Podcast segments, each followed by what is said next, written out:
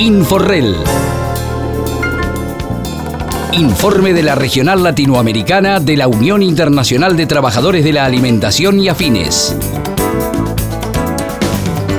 Sobre la actual situación en Nicaragua nos habla Mónica Baltodano, excomandante del Frente Sandinista de Liberación Nacional, amiga y compañera. Primero, en relación a la situación económico y social. La pandemia del COVID ha incrementado la pobreza y agravado las condiciones económico-sociales de las grandes mayorías de los nicaragüenses. Eh, la pandemia vino a, afectar la industria turística, se cerraron cientos de negocios, eh, se fueron también eh, empresas maquiladoras, han cerrado operaciones y eso sumado ya a la situación económica y social derivada de la crisis política que arrancó en el 2018 con la sublevación popular, te puedes imaginar una desmejoría total de las condiciones de vida de la gente. La pandemia ha sido abordada por el régimen a través de la negación, como hizo también con el tema de la represión. En primer eh, término tratando de minimizarla, en segundo término adoptando una política del contagio masivo a través de la promoción de una serie de actividades y en tercer término a través del ocultamiento de las cifras de la pandemia. Para que te deje una idea, eh, el gobierno habla de 153 muertos hasta el día de hoy y las cifras del Observatorio Ciudadano llega casi a 3.000. Pero hoy mismo, hoy en día, se publicaron datos escalofriantes de cómo las mismas cifras de muertos que da el MINSA hacen presuponer que los muertos en Nicaragua llegarían a 6.000. ¿Cómo? Presentando los fallecidos a partir de marzo como diabetes, afectaciones del, corazón, etcétera, enfermedades causantes de muerte que se han incrementado hasta en un 40%, de tal manera que todos esos incrementos, según los expertos, pueden ser atribuibles al COVID. Mónica Baltodano, que se define como una luchadora empecinada en la búsqueda de una sociedad socialista, convencida de que el modelo que impera en el mundo no es el adecuado para la humanidad, analiza la coyuntura política en la tierra de Sandino. Por el lado de la situación política, podríamos caracterizar este año como el año de los intentos de la creación de una articulación de las fuerzas políticas opositoras a través de la coalición nacional. La coalición nacional agrupa a partidos políticos con personería jurídica a la Unión Nacional Azul y Blanco, UNAP, y a la Alianza Cívica. Estos intentos de la conformación de una gran coalición presentan una serie de dificultades. Una de ellas es el descrédito de los partidos políticos, otra es los esfuerzos divisionistas que realiza el gobierno para impedir que se concrete esta articulación. Pero además tiene otro problema y es que empuja fundamentalmente la salida por la vía electoral y la vía electoral aparece inamovible en términos de reglas del juego que favorecen actualmente al orteguismo, no solamente porque los, los árbitros son completamente sesgados al régimen, como porque las condiciones de construcción de las instancias electorales en todos los territorios también está absolutamente controlada. En tal cuestión, en tal condición, la mayoría de las fuerzas políticas piensa que sería un suicidio asistir a unos comicios electorales en el 2021 si no hay modificación sustancial de las reglas del juego y de los árbitros electorales. Entonces, eh, la coalición empuja por esa vía mientras el régimen empuja violentamente a la desmovilización por la vía de la represión. En las últimas semanas la represión se ha incrementado eh, para tratar de impedir la organización territorial de las fuerzas de oposición. Esta represión se ha manifestado a través de redadas de opositores que son detenidos algunos por unos días, otros por horas pero eh, siempre hay eh, algunos que son detenidos para ser judicializados con las causas más absurdas como tráfico de drogas o cualquier causa eh, o criminalización a la que recurren, digamos, para parar la organización y la movilización ciudadana. Pero también se ha incrementado a través del, del acoso.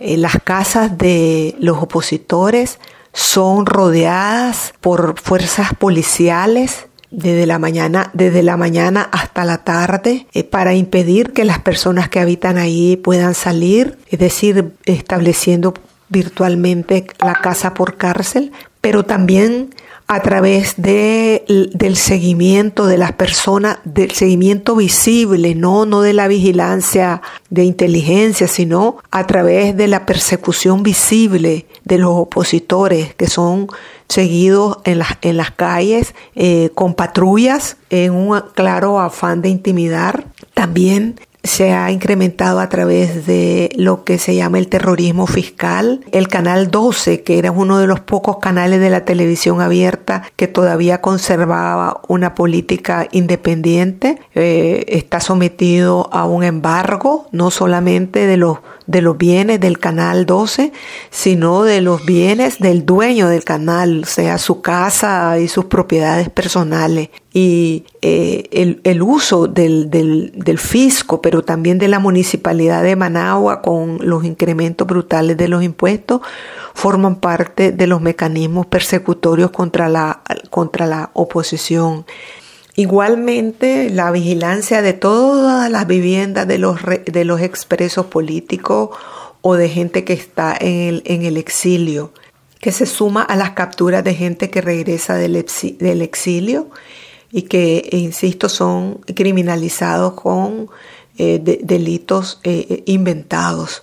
También se ha mostrado este incremento a través de la introducción en el Parlamento de tres iniciativas de ley que han, digamos, desatado fuertes presiones internacionales. Una es la ley de agentes extranjeros que pretende establecer que todo aquel ciudadano que a través de una organización o bilateralmente reciba fondos del exterior puede ser considerado un agente externo, que ellos llaman agente del imperialismo. Con esta iniciativa de ley pretenden pasar a una fase mayor de control de las organizaciones civiles, de las organizaciones defensoras de derechos humanos, de las organizaciones de mujeres y también de las organizaciones políticas y significa un grave riesgo porque contiene presupuestos eh, de que las personas consideradas agentes externos no pueden ser candidatos a ningún cargo,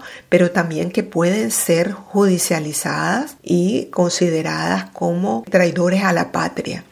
Otro de los proyectos de ley es uno que, pretende establecer la pena eh, de privación de libertad perpetua que en Nicaragua eso fue suprimido de, hace muchos años y está diseñada para aplicarla a quienes cometan crímenes de odio y utilizando las cifras terroríficas de muertes de niñas que se han producido en los últimos meses en Nicaragua, justifican en esos crímenes lo que va a ser obviamente o sería otro mecanismo más para reprimir a los ciudadanos eh, que luchan contra el régimen.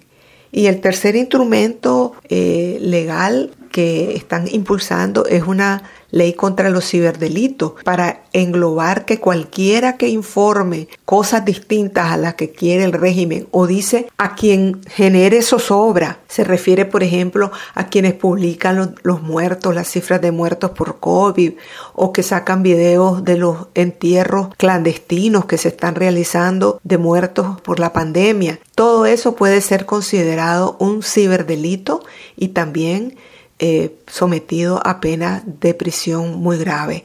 Es decir, creando como una especie de cerco represivo para eh, prepararse para el supuesto año electoral, el año 2021. Así estamos en Nicaragua, en una situación que yo resumo en lo siguiente. Suspensión total de las garantías constitucionales de los derechos básicos de cualquier ciudadano a la movilización, a la expresión, a la organización, a pensar diferente, a expresar ideas distintas y que nos colocan, nos hacen retroceder a más de 40 años cuando estábamos luchando contra la dictadura de Somoza. Hoy como ayer, la lucha en Nicaragua es la lucha por lo más esencial y básico, que es la libertad, el derecho a ser libres. Inforrel también consultó a Mónica Baltodano acerca de los futuros escenarios políticos que se avisoran en Nicaragua. Un escenario podría ser que Ortega mantengan un movimiento popular viviendo bajo estado de sitio e imponerse la realización de elecciones con Ortega en el poder y hasta incluso como candidato para una tercera reelección en un proceso sin verdaderas libertades y garantías. Este es el peor de los escenarios posibles, tomando en cuenta que las reformas que se están solicitando requieren dos periodos legislativos si este año no se hacen tales reformas, el escenario que se está imponiendo es el peor de los escenarios posibles. Es decir, los intentos de Daniel Ortega de quedarse en el poder, no solamente con el control del Ejecutivo, sino siguiendo, sino continuando con el control de todas las instituciones, el ejército, la policía y el uso de fuerzas eh, paramilitares y de fanáticos para eh, mantener oprimido a la población.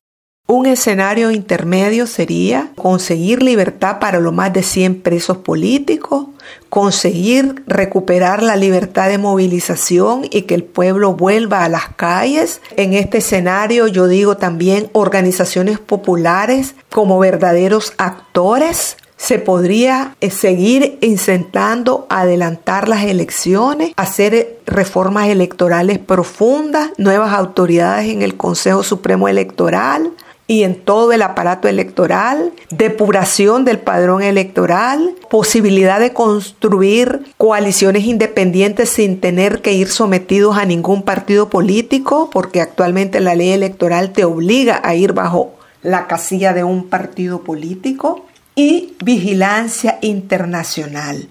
Ese sería un segundo escenario. Otro escenario podría ser que los sectores más reaccionarios de los Estados Unidos logren unir a la, a la derecha oligárquica clásica, banqueros, importadores, terratenientes, políticos pactistas, y con elementos de las Fuerzas Armadas puedan apostar a una acción de fuerza o a un relevo político vía elecciones. Otro escenario que es al que apuesta una parte de los sectores populares organizados es al de una nueva sublevación. Es decir, que las extremas restricciones abonen a la conciencia para una sublevación que saque a Ortega del poder y se creen los espacios para una transición democrática. Esta es la razón por la que el gobierno reprime con tanta virulencia, porque sabe que la fuerza de esa sublevación está ahí en la gente que repudia la situación actual y que quiere un cambio. Inforrel. Informe de la Regional Latinoamericana de la Unión Internacional de Trabajadores de la Alimentación y Afines.